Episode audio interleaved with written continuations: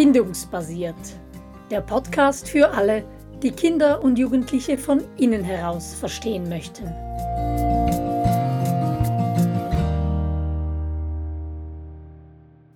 Was werdende und frisch gebackene Eltern wissen sollten, so heißt unsere aktuelle Podcast-Serie. Und in dieser letzten Folge schauen wir uns das Thema Spiel an. Ja, und mein Name ist Simona und Spiel, unsere Spielkultur hat schon so oft unser Abendessen gerettet. Und ich bin Luise und die Entdeckung, Wiederentdeckung der Verspieltheit in mir hat mich sehr beeindruckt. Ja, und wir haben in dem kurzen Vorgespräch schon gemerkt, dass das heute ein Plädoyer geben wird für Spiel, für mehr Spiel in unseren Familienkulturen und in unserem Leben als Erwachsene, als Eltern, aber natürlich auch für unsere kleinen Kinder. Aus unserer Sicht ist ja Spiel der Weg der Natur, um sich um ganz viele Arten von Problemen zu kümmern und ist so der, der Zauber der Natur und bringt eine gewisse Leichtigkeit ins Leben hinein. Und Luise, wie könnten wir das jetzt so rüberbringen? Wie, wie macht man das als werdende Eltern? Wie kann man das Spiel ins Leben hineinbringen? Ja, im Grunde müssen wir eigentlich nur zurücktreten und der Natur die Bühne lassen. Wenn wir nämlich unsere Aufgabe oder unsere Arbeit übernehmen, nämlich das Kind zu sättigen mit Bindung, dann kommt das Spiel von ganz alleine. Das Spiel ist sozusagen der Modus operandi eines Kindes. Maria Montessori hat ja auch gemeint, Spiel ist die Arbeit des Kindes, also im Sinne von, das ist die hauptsächliche Beschäftigung des Kindes. Wenn es frei ist, um zu spielen und wenn wir Kurse halten für ältere Kinder, dann geht es immer auch darum, um den Freiraum zu schaffen. Ja, und manchmal braucht es ja auch gar nicht viel von unserer Seite. Ich bin oft einfach neben meine Tochter oder neben meinen Sohn hingelegen und dann haben sie mich auch ins Spiel eingeladen mit der Hand oder mit den Augen. Und du bist ja gerade von deiner Tochter auch ins Spiel eingeladen worden, indem sie dir auf den Schoß ähm, gekrabbelt ist und jetzt mit uns hier beim Podcast mitspielt. Genau. Sie ist gerade ganz fasziniert. Ja, und ähm, sie braucht wirklich nicht viel, ähm, um ins Spiel zu kommen. Das, das geht so, so schnell und ist, wie gesagt, einfach der Modus des Kindes.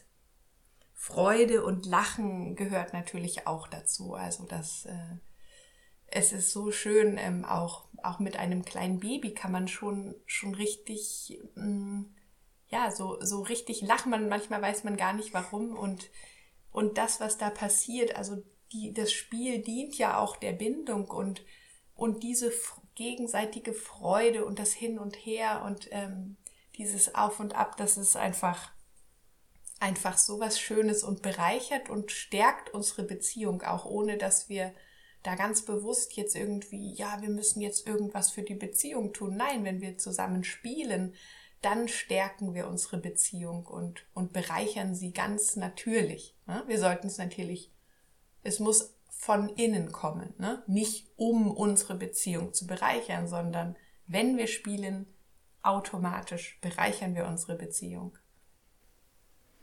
Mhm. Und jetzt kommst du schon in den Bereich hinein, der mir auch so am Herzen liegt, weil bei unseren Kindern, bei unseren Babys sind wir ja noch, ähm, ist das ja noch sehr intuitiv verständlich für uns, dass die Spiel brauchen. Und gleichzeitig brauchen wir Erwachsenen auch so wahnsinnig viel Spiel, nicht nur, aber gerade auch rund um Geburt und Wochenbett. Und da ist das Spiel einfach auch so nützlich und so hilfreich und so lebensbejahend, um sich beispielsweise von der Geburt zu erholen. Wie hast du das erlebt? Ja, im, im Grunde kann ich ja auch einfach das, äh, was mir gut tut, eben zum Beispiel zu singen oder zu tanzen, ähm, kann ich ja mit meinem Baby zusammen machen. Das ist ja das Schöne. Die, die meisten Dinge, ähm, da kann es einfach dabei sein. Und ich kann so auch mein, mein Spiel, meine Freude, meine Erholung wiederfinden, ähm, indem ich das Baby einfach einlade, dabei zu sein. In meinem Spiel. Wie bei einem Podcast. Wie bei einem Podcast, ausnahmsweise.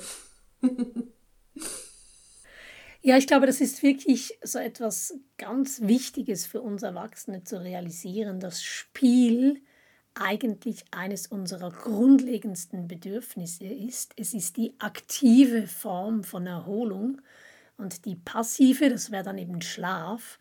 Aber im Unterschied zu dem Bedürfnis nach Schlaf oder dem Bedürfnis nach Hunger meldet sich Spiel nicht, wenn es zu kurz kommt. Spiel kann sich einfach aus unserem Leben herausschleichen, gerade in Situationen mit Neugeborenen, mit vielleicht noch älteren Geschwistern, wo es einfach Berge von Wäsche gibt und so viel zu organisieren und zu erledigen.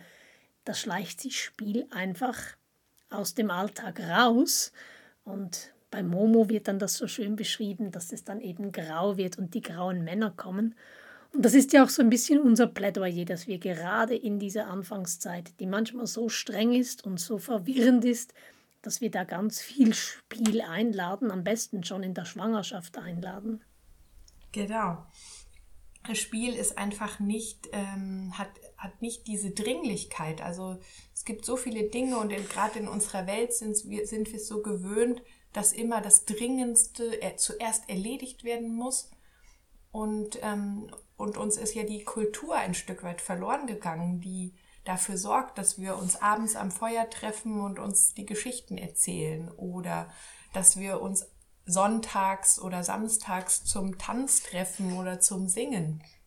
Deshalb müssen wir eine neue Kultur aufbauen.